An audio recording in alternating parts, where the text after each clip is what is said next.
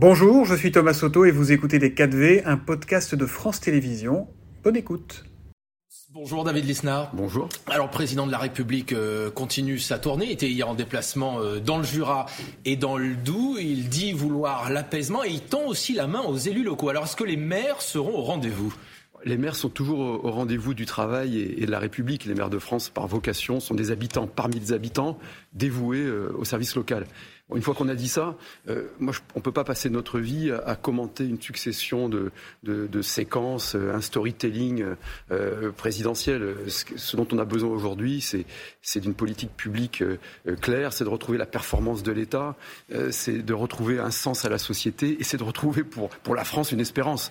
Aujourd'hui, l'enjeu est là. Est-ce que c'est un président qui est proche de vos préoccupations d'élus locaux? Que, vous dire on, Emmanuel Macron, euh, il y a des choses bien, des choses moins bien, enfin, euh, mais au pouvoir depuis presque dix ans maintenant, entre sa période euh, François Hollande et, son quinquennat, et on en arrive toujours à, avoir l'impression d'être en début de quinquennat avec des grandes annonces, et selon les circonstances, on nous annonce de la décentralisation, que l'on va travailler avec les élus locaux, mais, mais, tout ça est un peu démonétisé pour une raison très simple, c'est que la réalité qui n'est pas propre d'ailleurs à cette présidence, qui est une réalité depuis une vingtaine d'années, c'est qu'il y a une recentralisation du pouvoir, il y a une bureaucratie euh, croissante. Euh, nous sommes face à des injonctions contradictoires. Un jour, on vous dira il faut réaliser 300 logements sociaux, et puis le même jour, on vous dira vous n'avez plus le droit d'utiliser le foncier, les terrains. Euh, on nous annonce, euh, le président, euh, un grand plan, parce qu'il y a toujours des grands plans, si vous voulez, des, grands plans avec l'argent des autres en principe, mais un grand plan pour la rénovation énergétique des écoles. C'est ce qu'il a annoncé effectivement au début de semaine. Mais, mais, parallèlement, on vous dit qu'il faut que les mairies réduisent leurs dépenses, alors que les mairies ont toujours des budgets à l'équilibre, même les plus mal gérés. C'est une obligation légale, contrairement à l'État qui est surendetté, et c'est une compétence des mairies. par exemple, ce plan de rénovation, vous dites, OK, on va travailler ensemble, on va rénover toutes les écoles de France sur le plan thermique Si je puis me permettre, je pense que les écoles de France, certaines sont en mauvais état, d'autres sont en très bon état, elles sont plutôt en bon état, sauf exception. Elles sont en meilleur état que les ministères, d'ailleurs, sur le plan euh, thermique ou énergétique. Mais euh, on ne peut pas d'un côté dire, puisque c'est une dépense exclusive des mairies, c'est une compétence des mairies vous devez dépenser là, c'est-à-dire qu'on annonce au plan national un plan qui engage la dépense des autres, tout en euh, privant de recettes, puisqu'il y a une, une, les communes ont été privées de recettes, notamment fiscales, et, avec un pays qui augmente ses prélèvements. Hein. Vous, comprenez l'équation euh, Est-ce que vous connaissez le nombre de pages de la nouvelle notice technique thermique des écoles? Combien de pages? 1800 pages. Donc on est gangréné par la bureaucratie, comme en entreprise. Moi j'ai vécu ça en entreprise, comme dans nos vies quotidiennes, de plus en plus de bureaucratie, de plus en plus de schémas directeurs. Et alors dans les 100 jours à venir qui sont annoncés par le président de la République et par Elisabeth Borne, vous, qu'est-ce que vous en attendez? Cette feuille de route, elle vous convient? Ou, en tant qu'élu local, vous attendez quelque chose de particulier ou pas du tout? Comment vous dire? Je ne veux pas apparaître toujours dans, la, critique, etc. Nous, ce que l'on souhaite en tant qu'élu local, c'est qu'on sorte de l'infantilisation et de la tutélisation. Euh, on est des adultes, comme tous les Français. On veut rendre des comptes aux habitants. Et, donc, on, veut en, finir avec ces, postures qui consistent de temps en temps à nous flatter, euh, de temps en temps à annoncer des objectifs nationaux qui sont en fait du seul ressort des élus locaux. Nous voulons pouvoir travailler. Alors, il y a des concepts qui sont évoqués en ce moment, qui sont assez techno d'ailleurs, comme la différenciation, la dérogation. Ça paraît intéressant, ça part d'une bonne intention. Elisabeth Borne l'a redit d'ailleurs ici hier matin. Et, il faut adapter je, aux réalités je, locales. Je ne fais aucun procès d'intention à la Première ministre, euh, qui est une personne respectable et qui manifestement est loyale à, son président et veut servir le pays. Mais je pense que la matrice, le conformisme intellectuel est technocratique. Euh, et euh, cette différenciation, c'est ce qu'on vous propose quand vous n'avez plus le pouvoir de décision.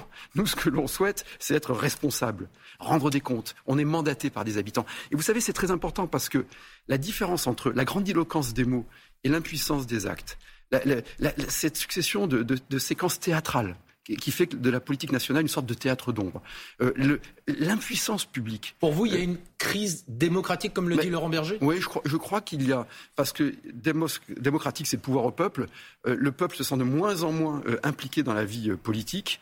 les politiques eux-mêmes dénigrent le système en permanence en créant du doute. On, ajoute les procédures au nom de la transparence, qui est nécessaire, parce qu'il faut sanctionner les gens qui trichent. Mais on, ajoute les entraves, comme on, en doutait nous-mêmes. Le président de la République dit qu'il n'y a pas de crise démocratique. Et surtout, il y a une crise de l'exercice du pouvoir. On le voit à Mayotte.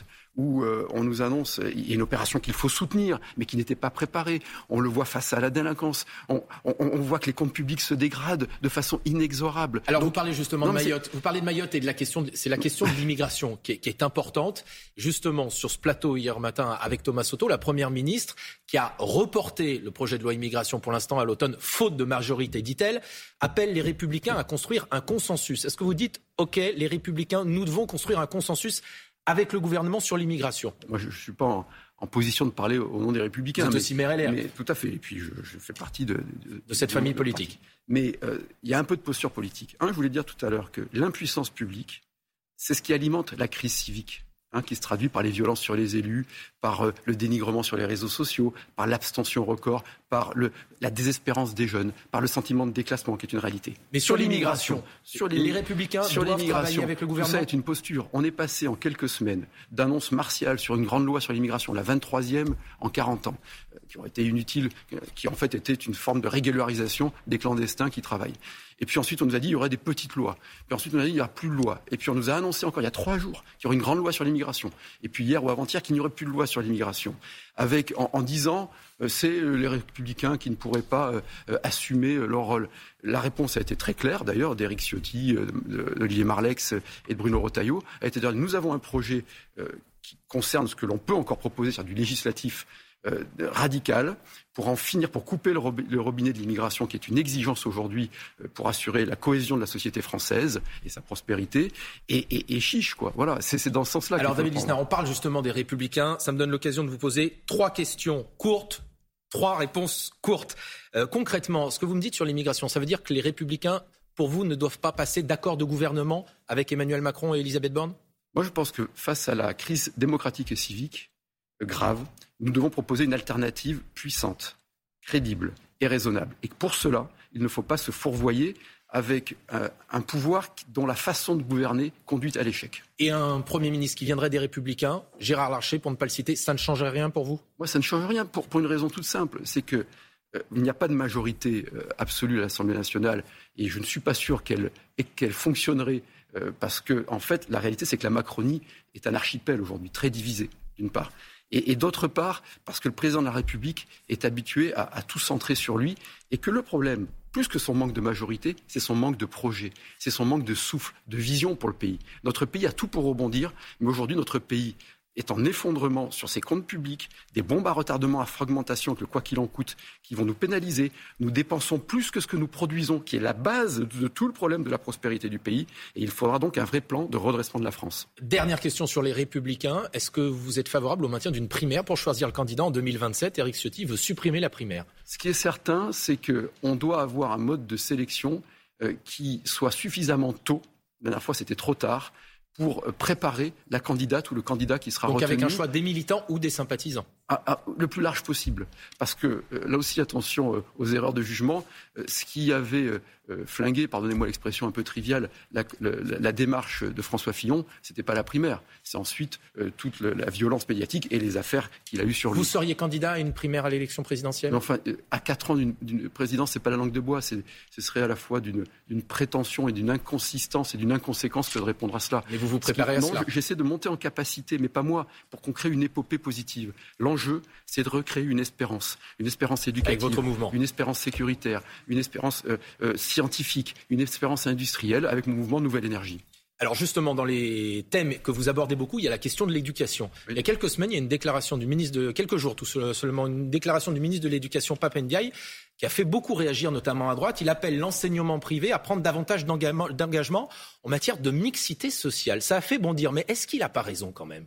Non, parce que c'est une façon de détourner le problème. Le problème aujourd'hui, c'est l'échec de l'école publique, malgré le dévouement des enseignants. Aujourd'hui, il y a beaucoup d'enseignants euh, qui ont une vocation très prononcée. Il y, a beaucoup de changements dans les mentalités dans l'éducation nationale.